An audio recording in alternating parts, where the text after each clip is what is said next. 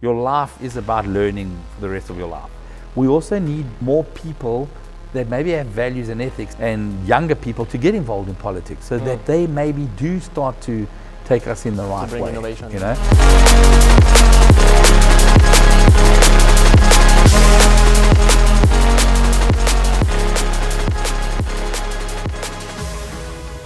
Thank you very much, Tim, for giving us your time. It's a true pleasure to, to be here in your office. Yeah. Um, it has a beautiful vibe. I'm going to present you very quickly. So Tim is an entrepreneur, an investor, and now uh, running for candidate for president of Portugal for the next election. So I believe he's a true adventurer of life, the, the people of this podcast. So thank you very much, uh, Tim. Excellent. Thank you to have me on the adventure of life. It is an adventure, so good. so um, it's a beautiful place here. It's a, it has a true vibe. I, I love the, the, decoration, the setup, and you just told me before also your your dad is here. Uh, is it your headquarters, your office? Uh, can you tell a bit yeah, what it represents for yeah. you, this space? So I think this is a little bit about my life. You know, I think a lot of my adventures of life are in this place. You know, from from early on, it's got my tennis rackets and cricket bats, and it's got my first cars, my uh, the Escort over there, a car I used when I was in high school, the Beetle.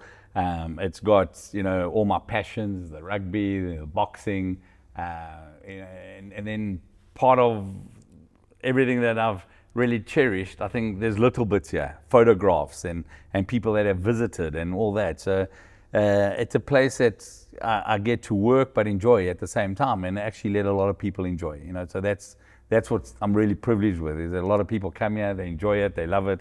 It's got the arcades that I grew up with, my favorite games, my favorite posters. Uh, you know, it's got my Testarossa that was on my wall. Um, and then my team works here, and uh, yes, mm. it's great to have them working in a place that's also, um, you know, aesthetically pretty because I think it's artwork, all these kind of things and and at the same time it, it allows them not to take things too serious. Mm. You know, we, we we have a bar that's bigger than our boardroom. yeah. You know, it's like things like that. You know. yeah, I really love that. I can see that the um, the, the, the, atmosphere is very good. You, it, I love that the fact that you mix all your passion and yeah. have also your team to, to work here, yeah. uh, as you said, to to see a bit life as an adventure. Correct. So um, I presented you quickly, but can you tell a bit more for people who might not know you because my community, my community actually is mo mostly French, but uh, I think it's good that you can present a bit uh, okay. what's yourself of your background. Okay, all right. So, yeah, I was. Uh, my parents. Uh, my father was born in Portugal. My mother was born in Mozambique. I was born in South Africa. My kids were born in Angola, hmm. and then my last kid born in Portugal. So it really is a little bit of everywhere. Um, I'm an optimist, but at the same time a realist. But really someone who prefer to see the good things instead of just the bad things, you know. Um, and I'm a realist because I know there's no utopias. You know, I, I, I don't expect things to be perfect anymore. Um, I actually get excited when things aren't perfect. I see that there's more opportunities. It's going to be more exciting, etc. A lot of people say, you know, I'm, I'm a, a successful entrepreneur. I've had many more failures than successes. I can promise you that. So my life, if you had to, you know, have a scorecard on failures and successes, the scorecard would be failures. I'd be losing. Okay. Mm.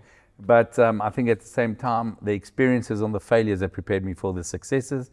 And, you know, thank God successes have actually uh, been good ones. And, it, mm. you know, it's, it's kept me on the positive side, let's say. Um, I'm someone who really loves my family, loves working with great people. Um, I'm very, very uh, blessed to be working in, a, in an industry that I love, this education sphere of it. I do want to make a difference. Uh, I prefer not to complain and rather to try and help uh, become a solution to the problem. And this is the reason um, I'm a candidate for the Portuguese presidency because I believe Portugal can do so much more and can actually uh, go out into this world and, and, and really make a bigger impact than we're currently doing. I think we've got all the talent. I think we've got everything, amazing lifestyle. We've got so many positives, but you know, we keep looking back and, and keep focused on, on, on, the, on the problematic issues. So I think, you know, that's what I would like to bring to this country. Uh, my heart is very big. I love South Africa. I love uh, uh, Angola. I love Mozambique. I love Portugal. So I'm lucky to have a big heart. I'm a big rugby fan. Uh, so um, at the moment, very happy that South Africa are world champions. I'm sorry for France, but it was an amazing game, the best game ever. And if France had won, I would have been happy. Dupont was amazing. He's incredible, incredible. so I do think France is the, the best team in the world. But wow. like I said, with my, you know, the scores, unfortunately, the scores, even on failure, sometimes you are up and you win. Mm. So it's what happened. So for next time, maybe. Next time. and then um, I do believe that life is an adventure and we've got to grab it with, you know, both hands and do everything we can because uh, we will be dead for a long time. So you might as well enjoy, you know, your time being alive. yeah. I, you, you, you, you, you did a perfect resume of exactly what I try to share in this uh, okay. podcast, like the time and the adventure. Yeah. And actually, your optimism and your positivity, let's say, how do you, where do you think it come from? Is it from your education, from yeah. maybe I don't know South Africa, or maybe? Yeah, I think you know when you come from Africa, you you you either got to choose if you're going to be a victim or if you're not going to be a victim. Mm. And I think I chose very early on that there's no use being a victim. You know, being a victim, you have to wait for others to impact your life. And if you choose not to be a victim, you impact your life yourself. You know, so I decided early on that I would try, I would uh, do my best to impact my life and become, you know, obviously financially independent. So at mm. least I could have a life that I'm choosing. Um, I, I, think, you know, um, I love to live by example. So uh, even if I'm having a bad day, I try not to show I'm having a bad day because I ah, need my staff to see that, you know, you can have a bad day, but not two, you know. So uh, I work on that. And I'm also, I, I, love bringing an example to my kids. So um, I try to show them, you know, that life is a lot better if you stay positive, if you, if you help others, things come back. And, mm. and um, if you open doors, you know, more doors open up for you. So I've never really been trying to get ahead of others. I've just been trying to go forward myself. And many times, you know, I go forward, others go forward, and, and, and it's a good feeling. Yeah. Mm, okay. But uh, you mentioned a bit earlier that uh, it's interesting. You said you have many failures. Mm. Uh, can you expand a bit on it? Uh, one or two failures, big failures you had, and how did you overcome them? Yeah. Look, I think one of my biggest failures was very early on. I had a huge success with a business, um, you know, that I started making beer, and it was growing. And when I got married, I was super well off in life. And then about a year later, I got crushed by a big brewery, and I could no longer sell my beer. And you know, it went from being this amazing business to to zero, and really because of my ego, because I really thought I would not be crushed. And I really thought that one day I'll buy the big brewery, and it, it didn't happen. And I think that um, you know that was a great lesson to learn early on because I didn't ever want that feeling again. And it taught me about being humble, and mm. it taught me about working with others. I think you know I've never really owned a business just myself. I've always done things in partnerships. I've always done things with synergies. Uh, I've always brought in a lot of stakeholders. So, you know. I bring in community, I bring in the, uh, our, our, our, staff, I bring in, you know, you know uh, our clients, our suppliers to try and be part of the success of something. Okay. So I'm quite old school on things like that, you know, and I think um, that's what it taught me on that failure, you know. Then obviously there's been other failures, you know, every time you, you sort of, a business doesn't work or, or a partnership doesn't work or or you need to fire someone. it's, you know, I see it as a failure because, you know, I didn't get the best out of them because they must have some talent, but it didn't work. But at the same yeah. time, it's a tough decision because you also don't want to keep going on because it's not fair for them, it's not fair for you. So, you know, I've, I've had to learn that uh, sometimes it's not about being persistent because persistence is one thing, but being like stubborn is also something. And if you, if you sometimes stick to something for too long it, and it's not working, no one wants it. It's being stubborn, not persistent. So I've had to learn those things, and those things have come with, you know, many businesses. I reckon probably in the beginning, one in ten would work. Um, I'm probably at a better average now. I would say maybe one in four, one in three would work. But I've also learned how to bring focus into the business. I've, heard, I've also learned how to concentrate on opportunities where I've actually got talent or I've got skills or I've got network to mm. make it uh, uh, work, you know. So, yeah, it's um, I think the failures, are, you know, it's it's it's difficult to say call them failures because they are learning experiences. Yeah. you know, and uh, and you do learn a lot more from failures than you learn from success. Like success, you it goes well, you think you're the best in the world, you learn very little, you know. Uh, when it doesn't go well, you you think about it. It keeps you up at night. Uh, you you know you you get stressed from it, and you really think about it, and and it and and it's almost a habit then to get out of it again and, and, and trust again and go through it again, you know, because sometimes things don't work because of other people. Sometimes you might even have an idea that's too early. Mm. It's ahead of its time, you know, and it's just not fair because someone will do it a year later and it'll work. So yeah, I've, I've learned not to regret. You know, I, there's not one one failure that I can say in my life that I would say, oh, I wish that hadn't happened because I've learned from it and I think I've become stronger and better. You know, because it it really is and and nowadays, you, you can actually learn things every day. You know? Yeah. Yesterday, I had a meeting where I said, listen, guys, I'm coming to this meeting, but I'm just going to listen. I don't want to say anything. And, uh, you know, because I really wanted to learn from them. They had experience. And that's good because many times, you know, you think that you're stupid if you don't just listen. Yeah. You think you need to be giving points. And I think too many people give too many points, and, and too many people are too, too experts in everything. So uh, yeah, I've, I've learned that, but it comes with age. It comes with gray hair. It's maturity. Okay, but yeah. to, to, to, to learn it and to implement what you learn, how did how do you do you take note and try quickly to, to do some introspection to, to analyze it and to yeah. To to improve yourself or you yeah it's definitely it, it, uh, I, I, try to bring every time i learn something about myself or i learn something about something that i've done i try to bring it into becoming a habit Okay, mm. so almost like you know when I used to be like everybody else, and I'm not being arrogant saying that I'm not like everybody else now, but I'm yeah. going to say I used to be like everybody else, and when something went wrong, I would stay thinking about it. It used to hurt. It used to really get me disappointed. It used to bring me down. Now I've got a habit that if something doesn't go well, I quickly put it behind. Okay. I start looking forward. I start looking at the next opportunity. I start getting involved in something else that needs my energy. And um, it's a habit to get ahead and to mm. move forward. Um, I really, you know, this habit of not becoming a victim, not saying, oh, it always happens to me. And no, it's, it's not. It happens to everyone, you know.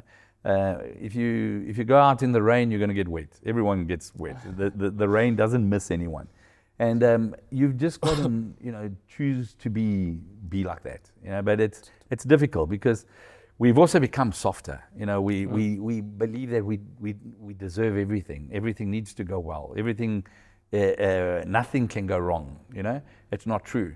You know, if, if that happened, we'd never build character.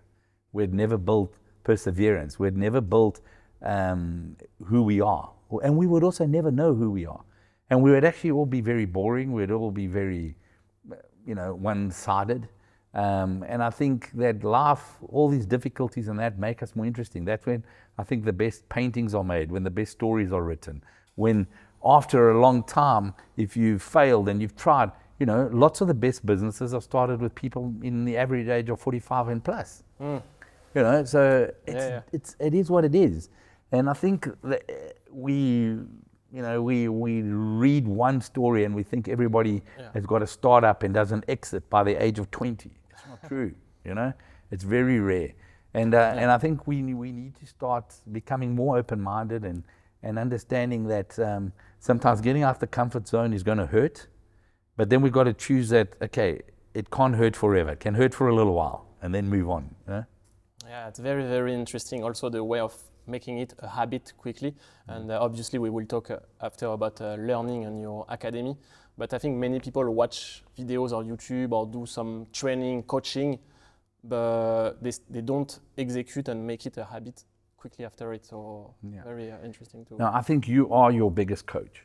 You know yeah. your weaknesses. There are things you know about you you'll never tell anyone.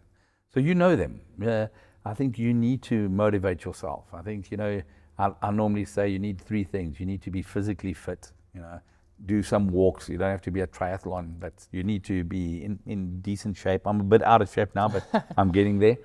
Um, and then you need to be emotionally strong. And that you, you, you know how to get emotionally strong because you know who are those people that are good for you. How do you stick around with those people?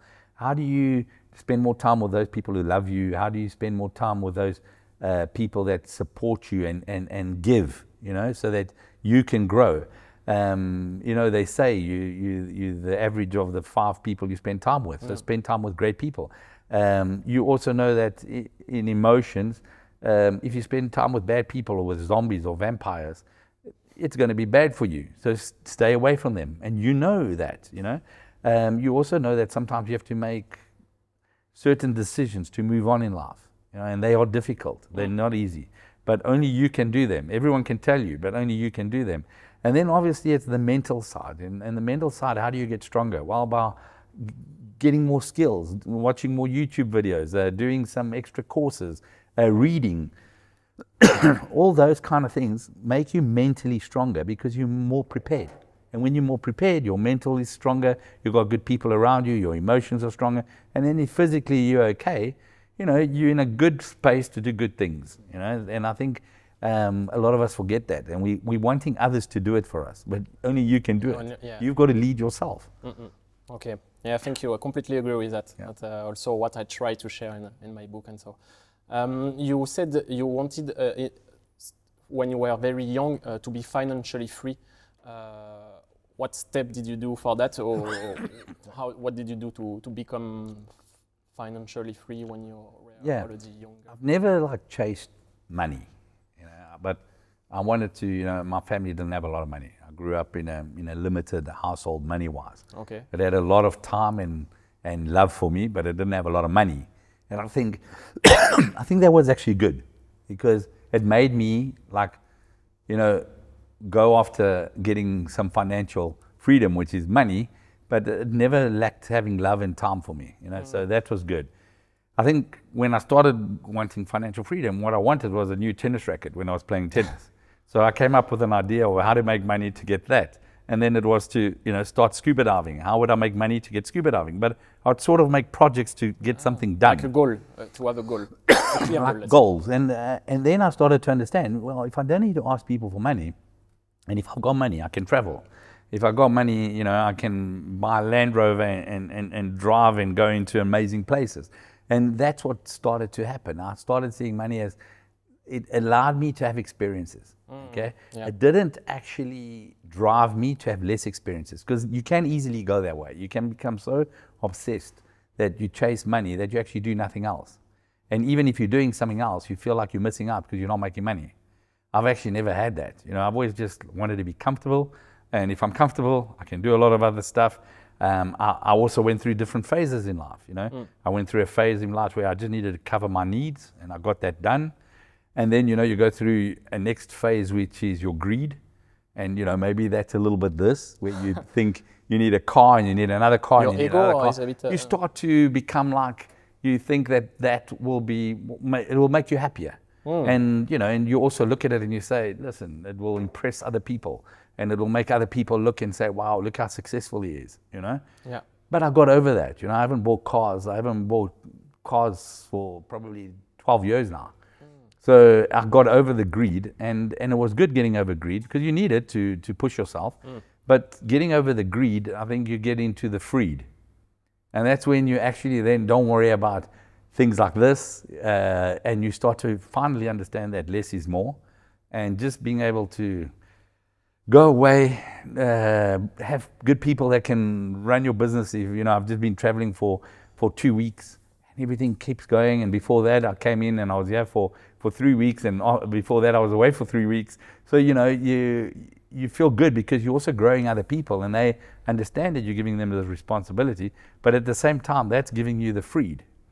And then also, you're not doing things for others. You're doing them for you. You're doing them for you and for those people you love. You know, mm. so I'm also very lucky that I get to travel with my family. I get to do everything with my family. And, um, you know, I don't want to have any regrets in life. So um, I think, you know, I once heard that you're never going to die. And when you're on your deathbed, you're going to say, I wish I'd worked more, I'd made more money. It's really, I wish I'd loved more, I wish I'd forgiven more, mm. I wish I'd traveled more, I'd been with my family more. So that's where I am now. But I, and, I'm, and I'm super happy because I'm at a good age to get that because sometimes you might never get that or you'll get it very late. And um, yeah, you know, the click went out early. Yeah, at least you still have a lot of energy to, yeah. to Yeah, I couldn't be more agree. I completely agree. Yeah. Every word what you're what you're sharing. Um, I love the fact that you travel a lot and you see very close with your family, your kids Yeah. also. Um, I meet many people. They say when you have kids, you cannot do anything. You cannot travel more. You can. Uh, it's difficult. Uh, how did you manage? Because you travel, I think, for a Mm. long period of time with your family. How did you? I think I think you, you you you miss out on so much if you think you can't do that, you know, because it's a lie, you Mm. know. Um, I look at my, my my kids. I think they're my best friends, you know. So why not travel with your best friends? Why not become closer to them? Why not leave these experiences in them? You know, this Yeah, is sharing. for me. I'm not just traveling, and I'm I'm giving them education. Like Mm. I'm taking the, you know, charge of their education and giving it to them. When when we went on the Trans-Siberia through Russia, Mongolia, China, and then we did, you know, Vietnam and Malaysia and Amazing. and uh, Thailand and and then Japan, Singapore, Australia, New Zealand, Canada, and got back here. You know, that's education. They saw people. They stayed in people's houses. They they they traveled on trains and camels and horses and boats and planes and cars and buses Amazing. you know, that's education. And when I look at my kids and I see how open minded they are and how they're not fearful of the world, but they understand that, you know, people are different. But in the end, many people want the best for their kids, you know, so they're in the same boat as everyone else. I think, you know, that's a privilege that I, that I give. And I think it is a bug. I think once you do it once, you start planning your next one and you start planning your next one, you know. Uh, you, you, you know, we've already planned now for next September. We're doing the boats in France. We're doing two weeks on those bottes or battes, uh, you know, where you go on those baths like those uh, along a river and it goes at six kilometers an hour and you, you relax. I like the Peniche. uh, Yeah, the like yeah, you go along the river and you visit. So I'm taking Amazing. my parents, I'm taking my in-laws, and I'm taking my kids, and that's an amazing experience because you know I picture us buying baguettes and bottles of wine and talking and fishing slowly and you know and um, it, it's again experiences. Mm. You can't learn this, you know, and uh, and I think it's very very important that if you're a parent, um, you don't see your kid as a handicap. It's not a handicap because you're going to do these things and they're going to learn, but they also teach you so much. They ask you so important questions, you know. I remember one of the questions my son Titus asked us when we were having uh, a barbecue in, uh, in New Zealand in the middle of nowhere. He told me, Dad, you know, I've got a friend who's so rich. He's got like a helicopter, comes to school on a helicopter, and it's really amazing. He's, he's super rich. And I said, Listen, I'm richer than him. And my son was like, What do you mean, Dad? You're not richer than him. He's like really rich. So I said, no, I'm richer than him. Look at us. We've taken four months already going around the world, and I didn't have to work. Uh, your friend, Dad, can't even give him 10 days, and he's got to work. That means he needs money more than us. So he, we're richer. You know what I I'm saying? that. I love and that. I think that's that's what you learn from your kids as well. Yeah. You know, because you, you see what they see, and they can easily go the wrong way. You know, before we had our grandparents, and we had all these this wealth of people around us. Nowadays we don't, and we sort of leave our kids with social media and say good luck. You know, social media is not helping us. Yeah. How's it going to help our kids? So we do need to become their friends. We do need to become, you know, very involved in their lives because um, uh, even if you think you're making a mistake, it's not a mistake. You'll learn from it. They'll learn from it. And and as I said, you know, my parents, they they didn't have the financial, uh, you know, um, Uh, stability. power, stability, yeah. but they had time and love. You know, and, and when I got that, I learned so much from him. You know, I learned so much. It gave me values. It gave me ethics. It, it, I think it was the best education I got for my life. You know, and I think our responsibility as parents is, or many times, to give more to our kids than we got, and by that maybe the world gets a little bit bigger, better. You know, because uh, they, I believe my kids are better than me. You know, you, you, you that's your your uh, your aim in life, and um, yeah, and and it's not that difficult. It really isn't. But- they don't demand much. But a question maybe people would ask is uh, because obviously you earn uh, uh, some money. Um, do you think people who have less money or st- can, sti- can still travel with their kid and family, or Yeah. it could be more? For sure. I think, you know, it's not how much money you make, it's how much money you spend. Because the problem nowadays is that a lot of people spend too much money on things they don't Yeah. really need. If you look at our houses, you you, you, buy houses with three rooms. You, you have four or five TVs inside. Mm. You've got a, uh, you know, a car, then a second car, and then you buy a car every four or five years, or some people every year. Uh, so you've got to have some kind of discipline and say, listen, the most important thing is me doing this, and then it starts to happen. You mm-hmm. know? and, and then it, it, it, you know, because the best experience wasn't in a five-star hotel. You know, five-star hotel once in a, you know, once you're traveling one night is enough yeah, to feel it and appreciate it. but the best experiences are doing things the real way, you know what I'm saying? So, and, and nowadays, yes, you can plan, you can, you can work remotely. You, there's so many ways of doing mm. things, you know. And, and if you don't have a job that you can't work remotely, well, then, you know, take sabbaticals, like start working and seeing how you're going to do it, or upskill yourself to have an extra talent that you, you, you can, you know, get something more for it. But, but I think eh, definitely you, you, there are ways to do it, and you don't have to travel around the world. You know, you've got amazing countries. You've got just in your own country.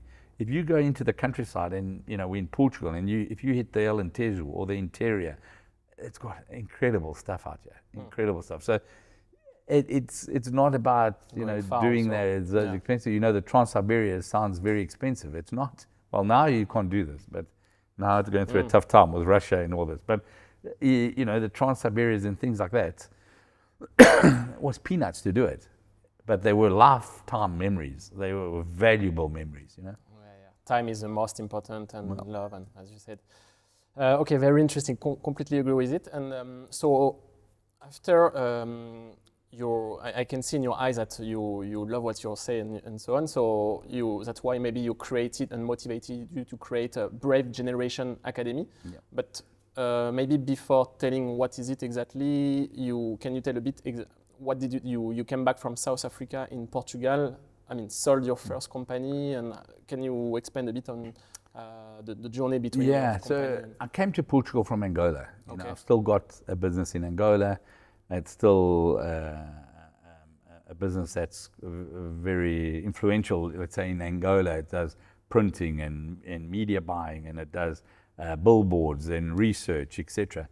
Um, but it, it really is a business now that it runs to support our staff. You know, it's really a business that I'm happy that it, it, it makes money, pays the salaries, um, you know, it, it doesn't go into debt. It's, it's a business that it's actually difficult for me ever to sell it because I'm worried what would happen to staff that's been with me for 20 years now, you know. So um, I'm content with it, and I've got an amazing team that runs it, etc. Coming to Portugal, I started investing in startups and try to get things like that going. Um, again, it's tough, you know. It's a very tough market. Startups, they, they don't all make it. And when I started, mm. it was you know 2008 and 9 and 10. It was tough periods of time. But I got into farming, and the farmings are still going. You know, we still do raspberry farming down okay. in the Alentejo in Zambujeira. Um, we did some exits with some energy companies. Um, and then obviously, you know, we were also lucky enough to get involved in hotels. So I've got some hotel interests and, and, and um, uh, building, immobiliario, uh, property development. Ah, property, yeah, okay. But, you know, those things were fun, but they weren't what was going to make me happy. And um, slowly I actually starting, started to get out of everything and just spend more time on doing things I enjoyed. And the one thing I really, really enjoyed was the education side, like you mentioned, you know. Mm. And, and, and starting Brave Generation Academy again came from a need for my own kids. You know, I, we got back from traveling the world, and by going back into a traditional school, I just felt like it wasn't fair, you know, putting them back from 8 till 4.30. Um, you know, they stuck in that whole system where mm. everyone's the same uh, uniform bells, uh, holidays at this period, etc., etc. Like a zombie, a bit. Like, like a zombie, you know, and, and it's not the real world anymore. Mm. You know, the real yeah. world now, learners and young people are so amazing. They're so amazing. Yet we're trying to put them in these boxes and, mm. and trying to make them all the same. And they're not. You know, they, they're watching different YouTube videos. They've got different interests. Uh, jobs are changing every day. Like there's a new job, there's this. And jobs are dying that are the ones that we are training them for you know. So um, I looked at it and I thought, okay, I'm going to take my, my, my, my, two boys out of school. Um, I left my daughter there because you know you never want to make a mistake with your daughter. But the boys, I took a risk. I took the boys out, put the boys there and told them, listen, you're not going back to school, but you can play rugby, do Muay Thai, do golf, surf, uh, play music, uh, build your rockets, uh, and then we'll put school into around you. you know? mm. And that's really how Brave Generation started. It started with them, and then more kids came, more kids came. I wasn't sure what we were going to do, uh, but slowly I understood that we could have this system that would be very personalized, it would be flexible, and it would be relevant for today. And we did that by using a mix of online and offline. So we, we built a platform that would give you the British International Curriculum at your pace, at your speed, mixed kids in different ages in the same place, uh, write exams three times a year instead of once. So if it do fail, just do it again and learn from it. Um, no more holidays, be at school all year and go to school holidays whenever you want to go on holidays. A start time of eight in the morning and it finishes at six, but you have to do five hours. So if you want to surf in the morning and come to school after surfing, do that. If you want to do school in the morning and then go out and play golf, do that. So um, I also looked at it and said we don't need to build pools and tennis courts and all that because our communities have got all this and yet we like try to build it again and then keep it closed and they keep it closed. No, so we started to plug into the community. We started getting learners to, to work in the community, to work at vets, at architect offices, at lawyer offices, etc., to start experiencing the real world out there. And then we started to give learners accountability. We mm. explained to them, okay, if you work at this pace, you'll finish here. If you work faster, you finish here. If you work slower, you finish over here. And and the learners started to understand, okay, well then it's in my power to do what I want. If I get more confident, I'll go quicker, etc. We also opened the curriculum. So we, we brought in the British International, and then we brought in uh, the US core curriculum, and then we brought in an UP program, which is the unique pathways, which is actually allowing learners to start university at 16. So if you know you want to do business, psychology, education, sports management, computer science, you can actually start at 16 you do 16, 17, 18 with us, and then you just go to university for three to 12 months and you got your degree. Okay. So it changes it again. And now this year we're hoping to launch our French um, oh, curriculum. Oh, okay. So our French curriculum, our learners will be able to be in a hub, which we call with our learning coaches. But you know, you could be doing the French, I could be doing the English, and the next one could be doing the American. We're together. You do it at your pace, but we do things together. We have lunch together, etc., etc. And I think that's the world now, you know. Also, you can move hubs. So we have 61 hubs at the moment around the world in nine countries. Um, and you can go from one hub to another hub. Uh, so you can be traveling, you can work part time once you start doing your app, um, and you can be studying. So it gives you all those ticks, which is you know travel, uh, part time work, uh, experiences, and yet you do your academics. So your parents are happy. You know. So this is the difference, and we've seen amazing how how kids have flourished in this, how it's just started to work. And, and really, because we've, I think, you know, we've started to put trust in them and we've started to put the learner first. Mm. You know, it's always about the learner. It's not about the parent. It's not about BGA. It's not about the learning coaches. It's the learner first. And I think that, again, has been very, very, very successful. But um, actually, that uh, um, something I, I, like about this is that most of people I, I met in this podcast, successful entrepreneur, they have something in common is that they, they remain a child. Uh, mm. they, they, even if they are 50, 60 years old, they still have a, a mindset of a child, like a, an inner child. Yeah. Um, so I, I, believe that's the kind of the, the message you want to give to this academy. But yeah. uh, one question I have is the more freedom you give them, uh, this involve responsibility or discipline? Do they manage yeah. still to discipline by themselves? Yeah, they learn. You know, they've been in a world that has not been about trusting them or giving them discipline. It's been about a world that we tell you what homework to do. We tell you uh, the bell rings, stop working now, go to the next class. We've, we we keep telling them what to wear, the uh, the uniform, the this or that, or and you know, and in our system we don't have that.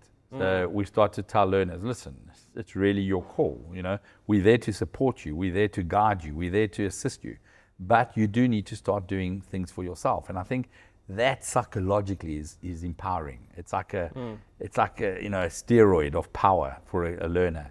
And I think that that also allows learners to say, okay, well, now I understand I've got to do those things, but also we try and help you to find some kind of purpose, okay, something that you really enjoy doing because I think when we're young, you know, there was some a study done by NASA, and they looked at kids that were five years old, and it was like 90% of kids were classified as geniuses because oh. they mm. were so inquisitive and curious, and and they wanted to know things that they would do things in many different ways and quickly to try and see what would work.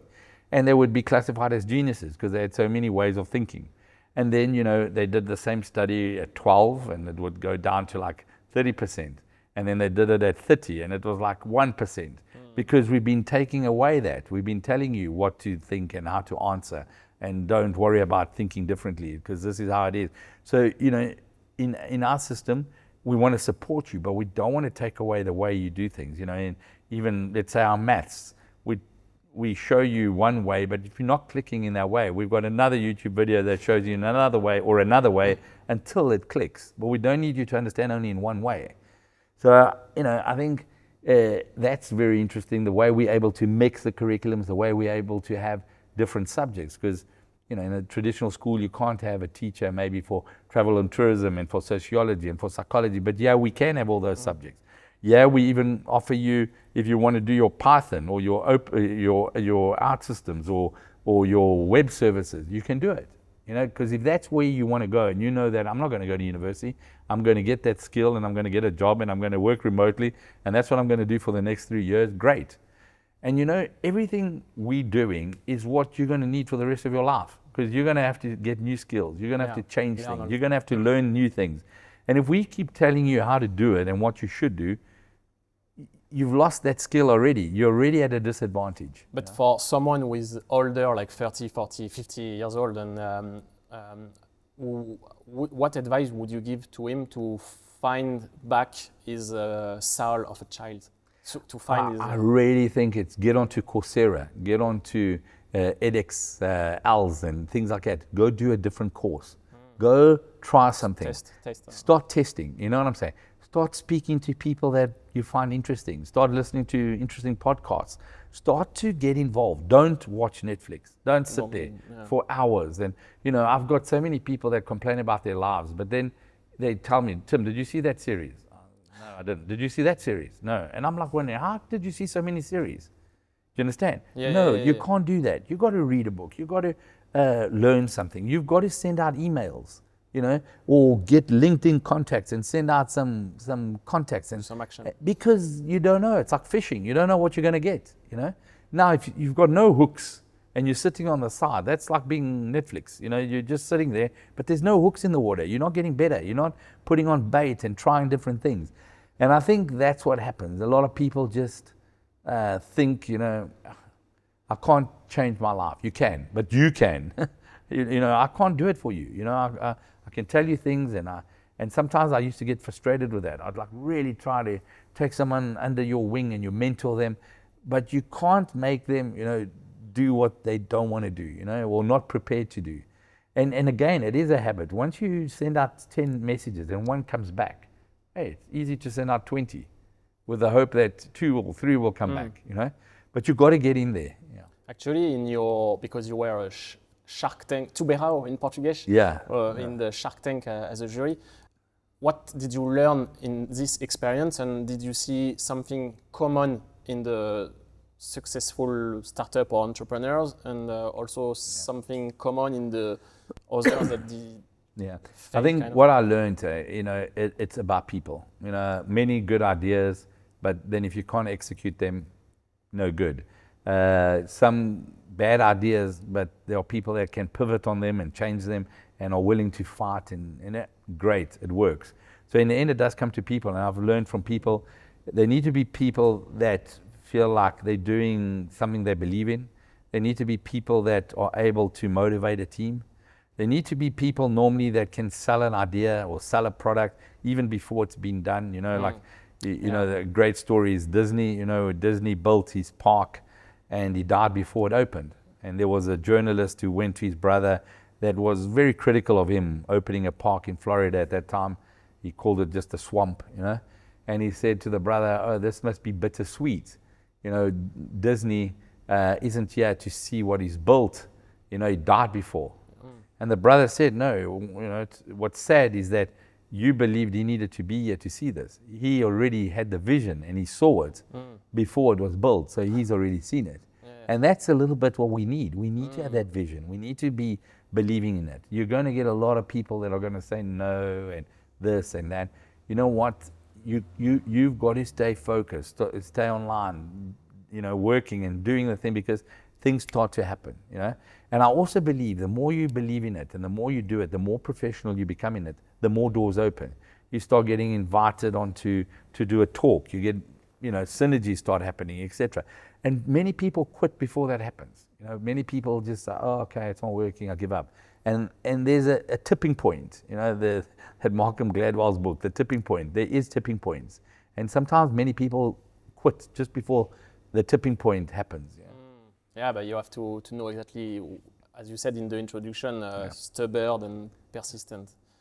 Um, you talked quickly uh, before launching your academy about real estate investment. Uh, what does that represent for you? Do you still do it? What do you think about real yeah. estate in general? So I didn't want to do things that I really think are, are going to be beautiful and are, are going to be useful, you know. So I've now, you know, I did a project in Cascais that was very successful. We set up a beautiful hotel in Ericeira. Okay. Um, we we now got a project in Ericeira that's going to be really something special. Where we we we want to bring you back to you know, let's call it the Californian way of life because Portugal is very much lifestyle and it does yeah. feel very much like California in, in the surf and, and all that. So we want to bring in uh, a very simple caravan kind of feel mm. into it and, and you know, you, you, you will love just sitting there and just looking out and, and seeing your surfboard and seeing your kids run past and just enjoying it. Um, we've got that. We've got a, a, project that's smaller, little apartments, but a, a and more of a, a, again a lifestyle area to mix up with. But you know, you use your apartment really to sleep, tiny, but then you you're there with great people in a co-working area uh, with a lovely coffee shop, etc., etc. So differences like that. Uh, in Alentejo, we're looking at you know something that's totally off grid, and it's a hotel that's totally off grid. It supplies its own water, its own power, and you know you get to enjoy some of the most beautiful views and walk some of the most beautiful lands and do ballooning and doing whatever you want in a in a in a really special place. Um, so you know, in property, I believe that um, you know I would love to make an impact on on uh, mass living. You know, mass, on let's call it on on uh, low cost living. Mm, I really like would. Co-living or like low cost, so it would bring in co-living, lifestyle living, etc. Where you get less square meters, but you get a lot more life. Experience. You know? yeah. Exactly. Um, and I'm hoping that you know bureaucracy in, in this country, in yeah. Europe, because it's becoming very bureaucratic, really a lot of bureaucracy, um, will start coming out the way. You know, because uh, that's what's making life more and more expensive. The time we take to do a project, you know, when we, we program it to do it in two years and it ends up in five, you know, it, everyone who's going to live there or use it is going to pay for that. You know, so uh, I'm hoping to find ways that will streamline things like that. Yeah. Also, new zones, new areas, uh, things that um, are special, and, um, and and we can find what's special and authentic about those areas. So that's what, what I'm excited with. So I'm not doing any much, you know, I'm not really doing anything else in Cascais or in Lisbon. Um, it is outside and in areas that are like Monsaraz and. Mm and uh, you know the Ericeiras of this world. Ah, Monsaraz. I'm going there uh, next weekend. yeah, lovely. Yeah. you must go to Dona Isabel. Dona Isabel. That, yeah. Oh, you must tell her I sent you, otherwise she won't let you in. She's very what, strict. It's a hotel or it's a, a, restaurant? A restaurant, okay. Yeah, but beautiful. Food of the land, everything. It's amazing. Beautiful amazing. stars there. Oh, it's got beautiful views. It's UNESCO hmm. uh, dark sky. It's it's stunning. Yeah. Okay, yeah, we'll go. And uh, so for the um, real estate, do you have a, de a dedicated real estate team internally? Is that support? Yeah, so or? I've got. So I'll do some of the meetings that need that need me. Yeah. But um, and you know I'll work on on the big idea, but on the detail and all that, I've got a team that that operates all that, and uh, and that's I think also a bit why I'm able to have a lifestyle is that I've got good people that are much better yeah. than me, more talented than me, doing things and. Um, I add where I can and where I think I'll add value. but then I get out their way and let them work, you know. Yeah, amazing. But that's also what I try to do because, uh, uh, yeah, we are building a platform for democratizing lifestyle real estate also. Yeah. But you to be able to do what you do, uh, you have to either earn money to pay the team, or yeah, uh, yeah to find a way to surround yourself yeah. to to be able to to be over the business. Yeah. Uh. you know, as I said, I also don't do things alone. So I take some partners. Yeah. We get going you know, and then obviously it goes from a project to a. I'm not great with banks, you know. I've never really, you know, in Africa it's difficult to sometimes mm.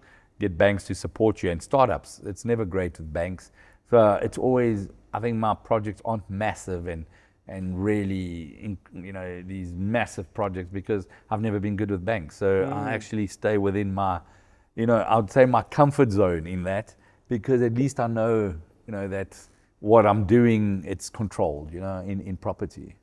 Okay. Yeah.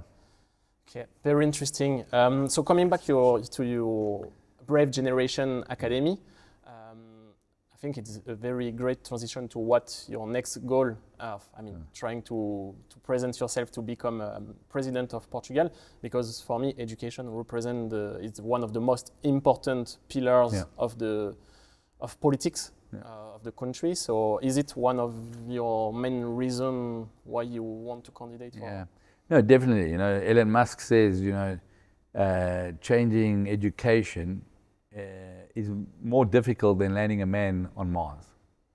And I really believe it because I've, you know, I've experienced it. It's like so many closed minds, so many, you know, our grandparents, their parents, our parents, we went through this uh, normal schooling and the way it should be. So once I understood that we've actually impacted education and we're impacting mm. education, I thought, you know, I'm not going to be that person who who speaks about the country and about politicians and how bad it is, etc.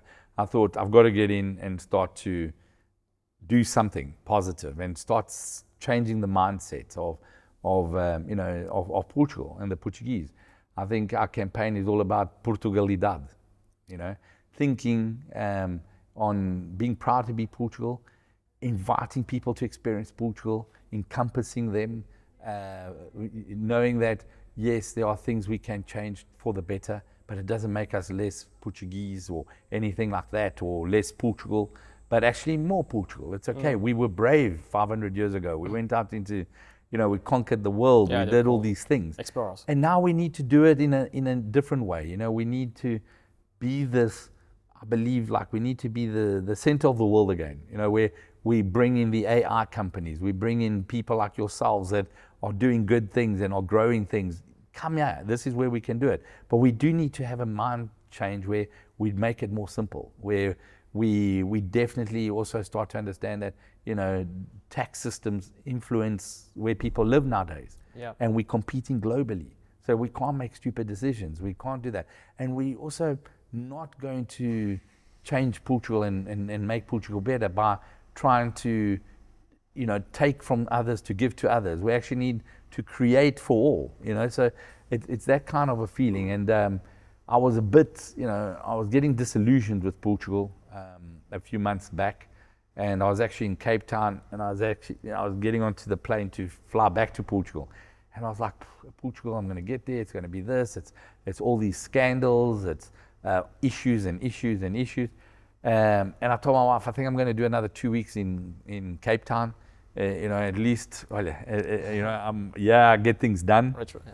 And then my wife said, No, don't worry. Once you get on the plane, you'll be fine when you land. And then on the plane, I decided, no, I'm not going to be fine. I'm going to start making things better. And that's when I decided to do my candidacy. That's when I put out my uh, memorandum of what I really think uh, Portugal should be thinking and doing. I think we need a vision for Portugal. Yeah. It's very difficult. I ask Portuguese people, what's the vision? You ask politicians, what's the vision? There is no plan of what is our vision. Where are we going to compete? Where are we going to uh, improve? How are we going to take away homelessness, take people away from these minimum salaries, etc. Well, you know, we don't have a vision for these things. So our vision needs to be attract more international companies, more talent. They will create more wealth. Salaries will increase. We need less bureaucracy. So we can build some more houses so at least more people can buy houses because it's supply and demand in the end. You know, if there are no houses, prices go up. we can blame everyone for that, but in the end, it's got to be this, you know, our our systems. There's 17 licenses that we need to be able to start building a, a house. How is that any good? You know, uh, we digitalize things that maybe we don't even need to digitalize. We need to get rid of them. You know, mm. we've got laws from 1940 that we have the web internet nowadays. You know, less is more. Yeah, less is more. We need to really think. You know, mm. think and and get rid of stuff that we don't need. And I think we need to think out the box. We we've got issues where you know we we we got to start seeing people that want to work longer in life. They're, we are living to 100. Maybe there are people that want to work until they're 75. They don't have to get they don't have to retire at 68. But why do they still need from 68 to 75 pay social security? Maybe they don't need to. If they're not taking Social mm. Security, maybe they can just get the salary and the company doesn't have to pay Social Security. They can get more money. There's ways of doing things, you know. And I think we don't think of basic ideas to make Portugal better. And I think it's not just the Portuguese thing. It's at the moment the whole world is is sort of stuck in like this. You know, it's almost like uh, we've lost common sense, you know, and, and, and we're trying to be so inclusive of everything that we're actually dividing everything. And we're blaming everyone without saying we're blaming, but we are. Everyone's getting blamed for everything that's wrong, you know. And I think it's time to start having a plan, start making a few little changes that when you look a year later, it's made a big change, you know. And, uh, mm. and that's how we did it with education. We took away the holidays. We took away this teacher and we put the teacher in the background and we put the learning coach to motivate on the front. Uh, you know, we, we made it more exams. So it's all these kind of things that I think by changing a few little things, we'll also get, you know, we'll start to flourish as, as a country. Okay, yeah, no, I, I completely agree with what you said. Just, I, am not sure if I should say that, but for me, politics is a bit like theater. It's not that yeah. I'm very optimistic and I believe in it, but I feel like, um, yeah, it's theater, and also that in in a short period of time, it's very difficult to to change things. So I'm not sure. First no, you're right. You know, like our politicians, they mean nothing to me and even less to you. You know, because, and uh, not just ours. I'm not actually picking on Portugal here. It's globally. Like you look at, you know, you look at the U.S. You look at politicians everywhere in the world. They mean very little to the people that are supposed to elect them. First of all, we we look at them and we say, I can't even identify with them. So how does that work? You know, and then mm. I've got to vote for them. So I'm not going to vote for someone. I'm going to vote against someone. Yeah. so you start to think like that. You know, we still got to go vote and take a day and go in, into a booth and put it on a piece of paper when we can bank on our phones, we can pay our, uh, our taxes on our phone, but yet we can't vote on our phone. Why? Mm. You know, so we need to start demanding more so things start become better. We also need more people that maybe have values and ethics and and younger people to get involved in politics so mm. that they maybe do start to take us in the right way. Innovation. You know? And and I think it's it's at the moment being a politician is probably one of the worst things in the world. You know? If you, you get scrutinized, if you go open a bank account, you have to say you you know you're a, you're a person of like kind of public yeah. interest so that if money goes in there, they know why has money gone in there. Um, they're badly paid, mm. you know you look at politicians yeah, 3,000 to 7,000 euros a month. Is that, those are the people we are trusting to look after our future. So of course they're not looking after our future. Of course they, they're stealing our future. You know, they, they're not really here to, to build your future. They're here to get elected again and stay in a job for a long time because that's the only money that they know it can count on. So I think it's, it's, um, we need to rethink it. You know, mm. we need to rethink it. We do need to become brave again. I think we, we, there are tough decisions to be made because if we keep on this route, you know, everything that um, my parents gave me and I'm hoping to give my parents, we might lose freedoms. We might lose freedoms. Mm. We've seen incredible stuff, you know. We always say, oh, we have freedoms and this and that. But then COVID um, came through and we actually saw how how scared our leaders were, how everything, how we all started to look after. We made laws that everyone had to be the same. It was no, no longer your body. And, and if you didn't do what we wanted you to do, you wouldn't go there. You wouldn't go there. You know, these kind of things. We need to get people in there that do believe our constitutional rights and do protect those things. Because we, if we lose these things, you know, everyone who's died and is in a cemetery and that fought for these things was a waste. You know, and it might yeah. go and it might all change under our watch. You know, so it, it, it's, it's, it's a scary time if you think about it. And um, yeah. I understand exactly what you're saying. It makes me sad because, you know, even in Portugal, less than 50% of people vote. Hmm. Yeah. You know, we're yeah. all living there. And you know what? If you don't vote, you're still got to pay the taxes. You're still mm. going to get that shitty education system. You're still going to get this health care that's not looking after you. So what happens? You've got to make money to pay your own education, your own uh, uh, um, health. Um, you know, we need to start demanding more from these people. We need to start putting in the people that can deliver more so we can demand more. You know? mm, okay. And actually, are you already building a team for the that will be that will surround yourself? Is it yeah. like people already close to you from your? It's a mix. So I've brought in new talent, people okay. that know about politics because we don't know about politics. Uh, but uh, we've taken three months to brainwash everyone to take those people that used to think of of uh, politics in a certain way and you know this traditional way, together with people that um, are really more open-minded, and so we can come up with a campaign that is more open-minded, a campaign that means more to people like you that hopefully we can convince them to come vote, mm. because you know we we are having governments and that are being voted in by really 20% of the voters you know, because yeah, yeah. 40% vote, some vote white, and then the 20, 50% of the 40% that voted wins. And, you know, those 20% are, are driving the whole country mm, in, yeah. in, in, a certain direction. So I'm hoping that we get a campaign that will mean something. I'm an independent, so I've, you know, um, I've never been in politics, so it wasn't something I was really excited about getting into. Uh, but it is something now that I expect to win. You know, like yeah. I really want to do it. Do, do it. Uh, we got to win it because mm. it is mission critical. It's very important now. You know, it's re- it's becoming more important every day. You know. Okay. Yeah. Um, I think we are getting close to the end of this um, talk, which is uh, was, was very, very nice. Uh, just have a few quick questions okay. that you can answer, uh, like in one sentence, to to end uh, this uh, this talk, if that works for you. Yeah. Um, so, what time represent for you? Time. Time, the time. Time is life. You know, the time is the, the, the most important currency in your life. You can get more dollars, but you can't get more time. So time for me is my currency. Okay. Any regrets you don't want to have? Nah, nothing. I love them all. Uh, uh, this is me. You know, regret I ate a cake for lunch. Hey, it is what it is. okay. Regarding uh, politics, um, do you know the first thing you, you will do when you, if and when you arrive at the office?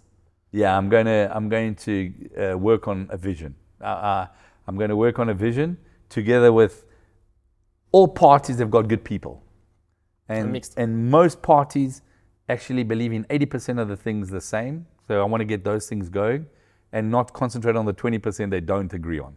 But we concentrate on 20% of what they don't agree, and we forget the 80. I want to focus on the 80. Mm, okay. And uh, What's happiness for you? No, happiness is uh, it, it's having time to just do the things I love. It's, it's really it's the spending time with family. It's the walking my dog.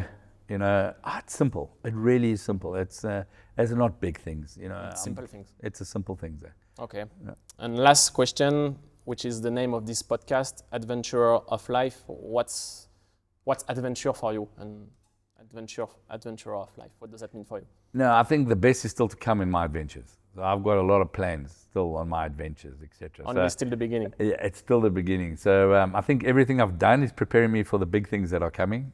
Okay. Um, so my adventure is still going on. Thank, thank goodness. I'm, I'm very happy with that. And I think you know life is what you make of it. I, you know, I always, I always like to say, you know, um, for people that are super worried, about their lives. There's a beautiful line from the Marigold movie, and it's um, it's when they say, you know, uh, in the end, everything will be okay. If it's not okay, it's because it's not the end.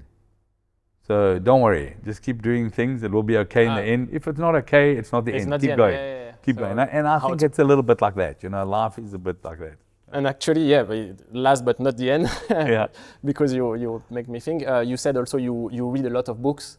Uh, is there a book that uh, impacted a lot your life? Uh, that you yeah, I think a book that I really enjoyed was Marcus Aurelius. Um, just looking at how he lived so many years ago, and it was still values and still ethics that counted, and they're still the same as today. Mm. We've just got more words and different words, but it's still all very, very the same. You know, um, I think uh, it's not also just about books that you read, but I write like you know I've got like a journal that I write, oh, okay. and I think you know I've never said this, but I think sometimes it's not just the books you read; it's also the things you write. Because mm. I think you've got to think of things, you've got to say them, yeah. and then you've got to write them. And I think if you do those things, then you become a thinker, you become a, a, a person of influence. But then you also, when you write them, they really sink in and I think that also helps. So it's not just reading; it's write some stuff. But is it like a daily journal or is it? A it's actually consistent? a flight, mostly on flights. On flights, I will just on write flight, ideas when I'm on a plane. Ah, okay. So when I get onto a plane, I start to write, and and it's a,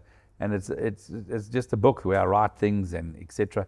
And I think even the articles I write help me with that because mm. it's great to to think, to talk, but it's so good when you put it on paper because mm. it really I think that's the final, you know, it's like building a house. You've got the floor, the walls, yeah, but that's the roof. Mm. And I think uh, it's important. Wow, very, very interesting. Actually, that make the perfect transition to thank you for your time, uh, which is actually my book as a small gift for you. It's a, I will. It's in French this one, but I will give you. I have it also in English. Excellent, guys. So thank you very much, Okay. Thank you very much for your time. Yeah. I thought we made it in one hour. Thanks, it was sir. very nice. Thank okay. you.